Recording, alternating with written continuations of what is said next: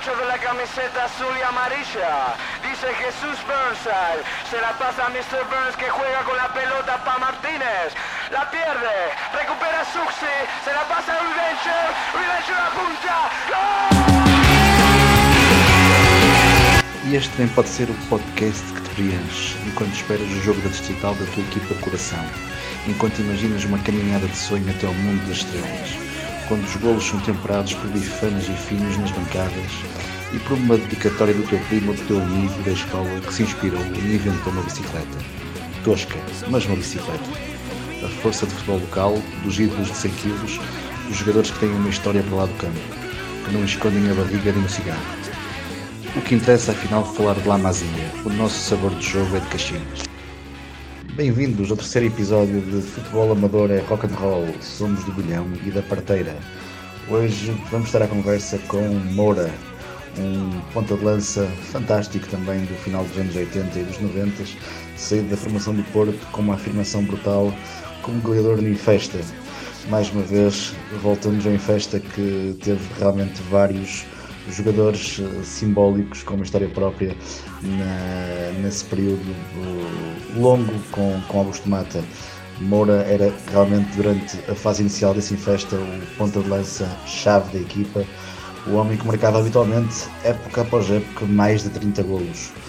E como último entrevistado foi Bock, Moura também tem muitas contas por fazer, mas não tem resultados para nos dar, ao que parece. Vamos ficar à conversa com Moura.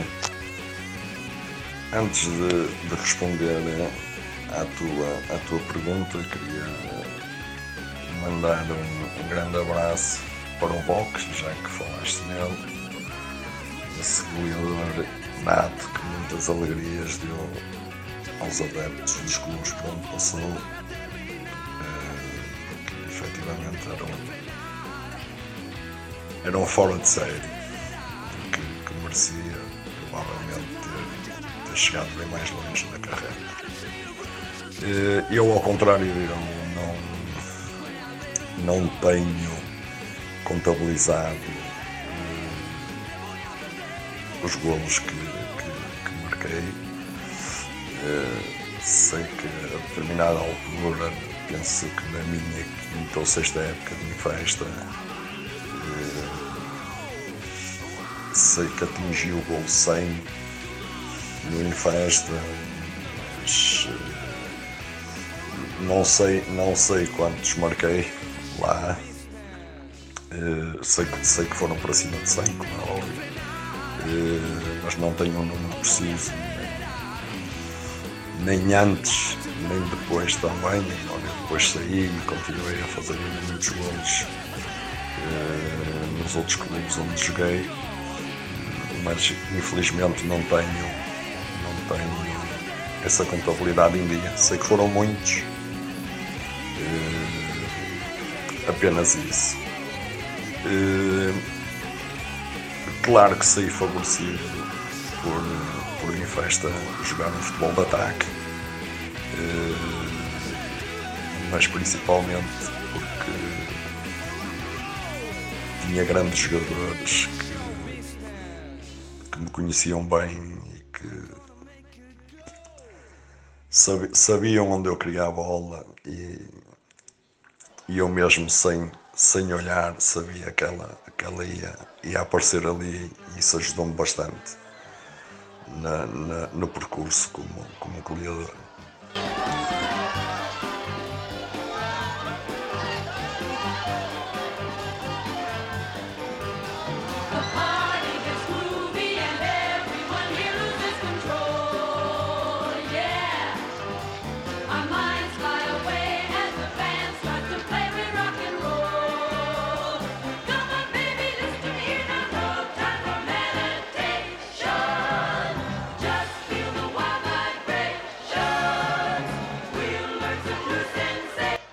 Falar do Moura remete obrigatoriamente para o Infesta, mas também estamos a falar de um jogador que, que do Infesta ainda atingiu um lugar na, na segunda divisão, jogando no, na Liga de Honra, uh, num, num Penafiel, uh, num Espinho, num União Madeira. Uh, nessas equipas também deixou a sua marca goleadora, mas claro, a história para trás, feita no Infesta durante oito anos, foi, foi, foi muito importante, ao lado de, de jogadores como, como Sérgio, o nosso primeiro entrevistado, com quem também se cruzou mais tarde no fecho de carreira no Padroense, mas falávamos de Sérgio, de Carlitos, ao lado também de Miguel, de Chico Fonseca, Romeu, Formoso, eh, jogadores que atingiram a, a primeira divisão. Uh, ao falar destes, destes jogadores, ao falar do espírito de Augusto Mata presente na, na equipa, uh, podemos deduzir que, até brincando um pouco com o nome de Infesta, que eram, foram anos de verdadeira festa para um goleador uh, nesse, nessa passagem pelo, pelo Infesta. Esses anos que, que passei no Infesta com, com esses jogadores que mencionaste e mais alguns também por lá passaram e que deram o, o seu contributo. Foram, foram anos de festa porque naquela altura ainda éramos todos jovens e quase todos da mesma idade eh, e vivíamos um bocado o futebol com alguma, com alguma irreverência, também éramos, éramos treinados por alguém irreverente também e, eh, e isso ajudou-nos eh, no percurso de cada um a pôr a, eh, as suas capacidades quase todas ao serviço do jogo em si e o que nos levou a fazer coisas coisas extraordinárias mesmo naquele tempo para uma equipa que basicamente nos primeiros dois, três anos era amadora.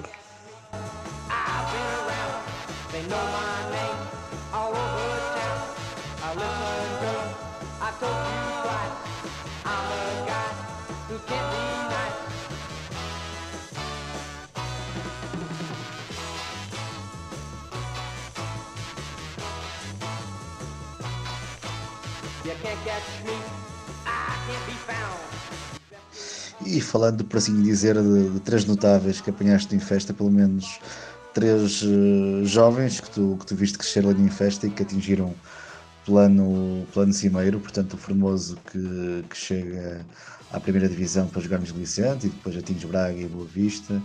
Uh, também o Chico Fonseca, que é o primeiro a dar o salto, não é? joga no, no Salgueiros, no Belenenses, é um lateral direito de referência na, na primeira divisão. E, uh, e, também o Romeu, não é? o ponta de lança que já tinha feito formação no Porto. Hoje ele é o adjunto do Rui Jorge, portanto estamos a falar do Romeu que, que jogou muito tempo no Marítimo, no Guimarães, sim, alguns dos clubes belenenses também, onde, onde se destacou mais. Desses três jogadores imagino que possas ter algumas histórias para contar.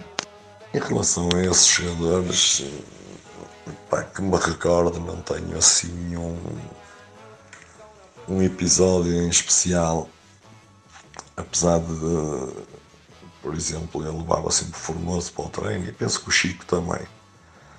Era eu que os apanhava, eles vinham de comboio, eu ia buscá-los à estação e levava-os para o treino, mas não tenho, pá, que me recordo assim, algum episódio diferente do nosso dia a dia, que era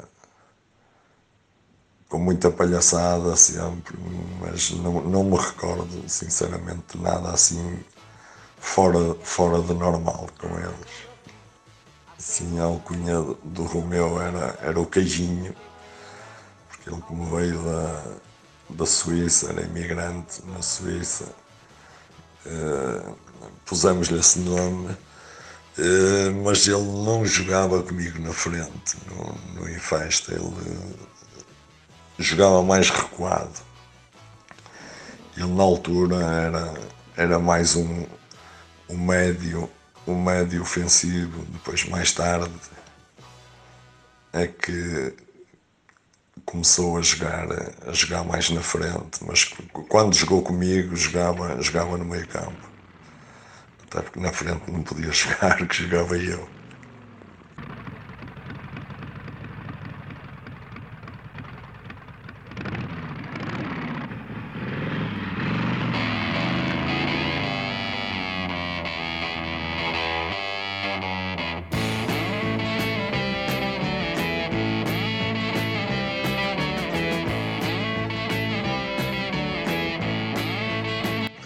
E não podemos passar ao lado de dois estrangeiros míticos uh, que passaram pelo, pelo Infesta também durante algumas, algumas épocas que eram muito queridos, né? como, como o central brasileiro Toraca, um peso pesado de balneário, literalmente, e o, e o argentino Pascoal, que era um avançado que também uh, marcava os seus golos por época e também tinha um, um temperamento especial. É? O, que é que me, o que é que nos dizes sobre eles? Relativamente ao Pascoal, eh, Pascoal era aquele típico jogador sul-americano, raçudo, mauzão, que em vez de serem os centrais a dar porrada nele, era ele que dava porrada nos centrais.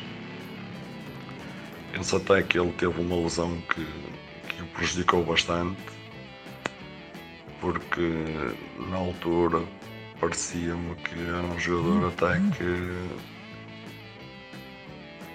que podia ter uh, um futuro mais, mais risonho. Em relação ao Toraca, o Toraca era aquele, aquele negão de 2 metros quase, que eu tive como adversário e olhava para ele e metia medo.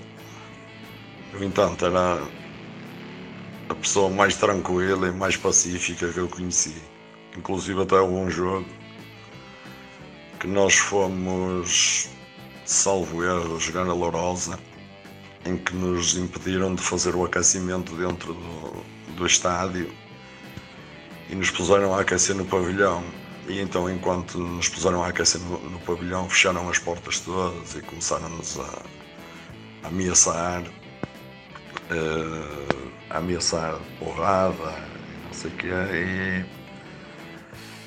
e, e então nós tínhamos o Toraca à frente, pensávamos que estávamos tranquilos, porque ele ia ser o primeiro a dar, a dar o corpo, só que perante aquela agitação toda ele desmaiou. E nós que estávamos confiantes que ele nos ia nos ia proteger, tivemos que ser nós a protegê-lo a ele.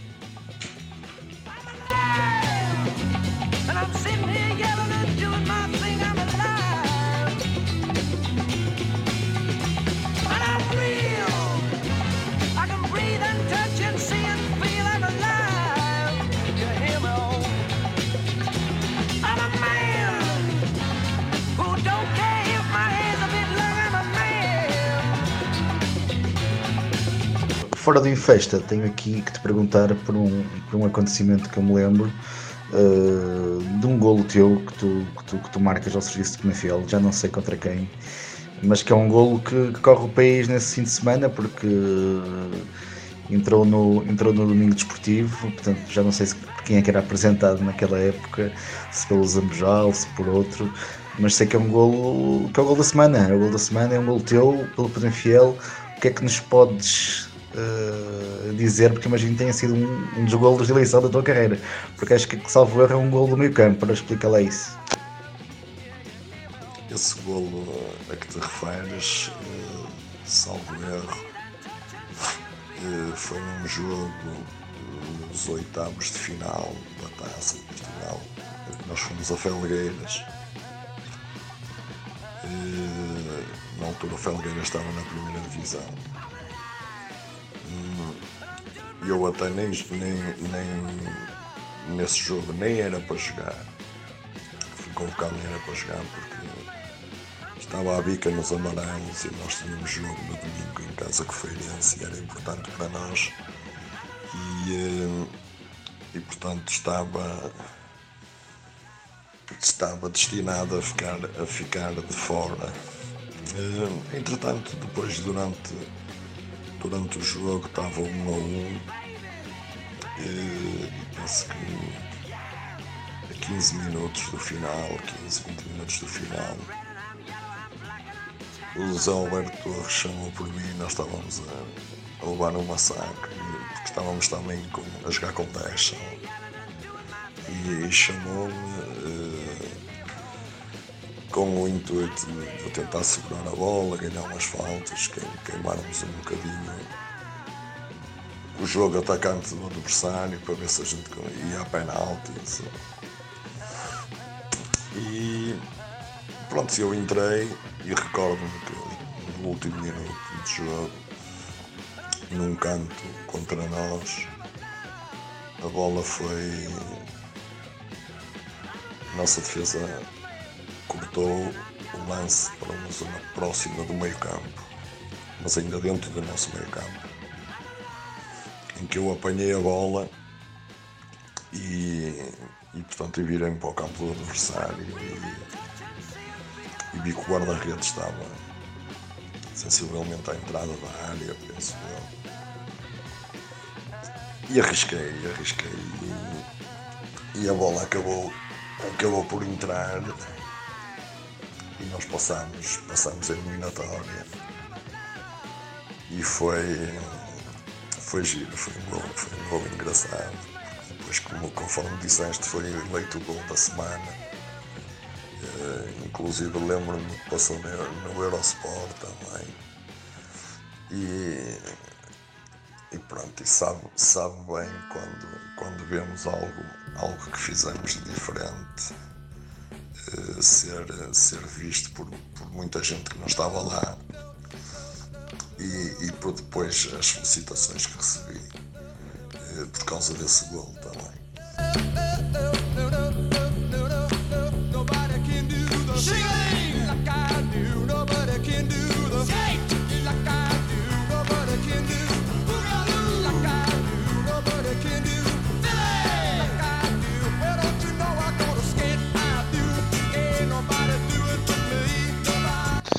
Estamos a caminhar para o fim e uh, uma, chega, chegamos a uma pergunta que, que faz que é da praxe, né? tem que ser feita pela, pela grande história uh, da carreira, uma daquelas, um daqueles episódios surreais não é? que, que nos fazem sempre uh, rir.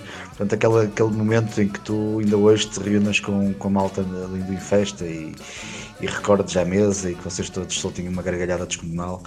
Portanto, seguramente tens, tens episódios desses. Uh, Ia-te pedir para partilhares algum. E pronto, estamos aqui a, a fazer as despedidas do Moura e também informar que o Moura reside atualmente na Islândia, onde, leva a sua vida, longe do futebol. Ele que aqui, uh, nos últimos anos, em Portugal, fazia parte da equipa de veteranos do Futebol Clube Porto, onde ele começou. Uh, dos veteranos está agora na Islândia, mas na memória está sempre. Nossa em festa, não é, amor? Histórias, como é óbvio, tenho, tenho muitas, principalmente dos tempos do, do Infesta, e eu vou aproveitar para. Vou contar uma. Uh, e escolhi esta pelo facto de que é um pouco surreal e que ainda hoje, quando nos, nos encontramos, conseguimos rir com, com, toda a situação que foi criada, que foi um, um, um, jogo que fomos fazer ao Marco. Na altura ainda não havia segunda liga, portanto era a segunda divisão na Zona Norte. E, e nós fomos jogar ao Marco. Hum, normal. Fomos para os balneários, equipámos, fomos. O Augusto Mata disse qual era a equipa, fomos para, para o, o campo fazer o aquecimento e, e então estava, estávamos a aquecer para, para o jogo e, e, o Augusto Mata, a altura do aquecimento, na, portanto, na outra ponta do campo, sei lá, para aí uns, uns 70 ou 80 metros de nós, começou a, a chamar e a, e a, gesticular e a gente foi percebendo quem é que ele estava a chamar. Então ele chamou a mim, chamou o Carlitos hum, e penso eu que era o Luís Miguel também. Chamou-nos e nós fomos em direção a ele até íamos os três já, já a rir pelo caminho, a dizer o homem mudou de ideias, alguém, alguém vai saltar fora, saltar fora do barco e tal. Então chegámos à beira dele e ele disse, ah, venham, venham aqui ao balneário comigo, vamos fazer aqui uma, uma coisa que eu vi isto num filme. e nós seguimos até o balneário, entramos no balneário e então o que é que ele faz? Nós tínhamos um, um jogador tinha chegado lá nesse, nessa época, tinha vindo dos distritais. Então quando, quando ele era convocado, eh, como ele ainda não tinha tido a sorte de jogar em, bons, em bons estádios, e, e, então o que é que ele fazia? Levava uma máquina fotográfica e, e fotografava as cidades onde íamos, os estádios e não sei o quê. E então Augusto Mata tirou-lhe, a, eu não vou dizer o nome, como é óbvio, tirou-lhe a máquina fotográfica do, da, da mochila dele e disse-me a mim, ao Carlitos e, e ao Luís Miguel para, para baixarmos os calções. Então tiramos fotos eh, basicamente nus. Então acabou, voltou a, a colocar a mochila, no, a, a, máquina na mochila nós voltámos ao aquecimento. Pronto, a gente riu-se com a situação, mas o pior veio depois, é que esse tal jogador eh, mandou revelar as fotos que tinha, que tinha na máquina fotográfica, porque tinha fotos do batizado da filha. Então a esposa eh, que levou o rolo lá, revelar eh, as fotografias, eh, quando as foi levantar, deparou-se com aquele, com aquele, com aquele espetáculo e então foi, foi de rir porque ele não, não, não, não se via as caras, não é? Ele não sabia quem era. E então foi, foi espetacular ver a, a reação dele numa disposição quando, quando chegou ao treino a resmungar porque é que lhe tinham feito aquilo, porque a mulher tinha de revelar as fotografias da filha e, e apareceram fotografias de jogadores seminudos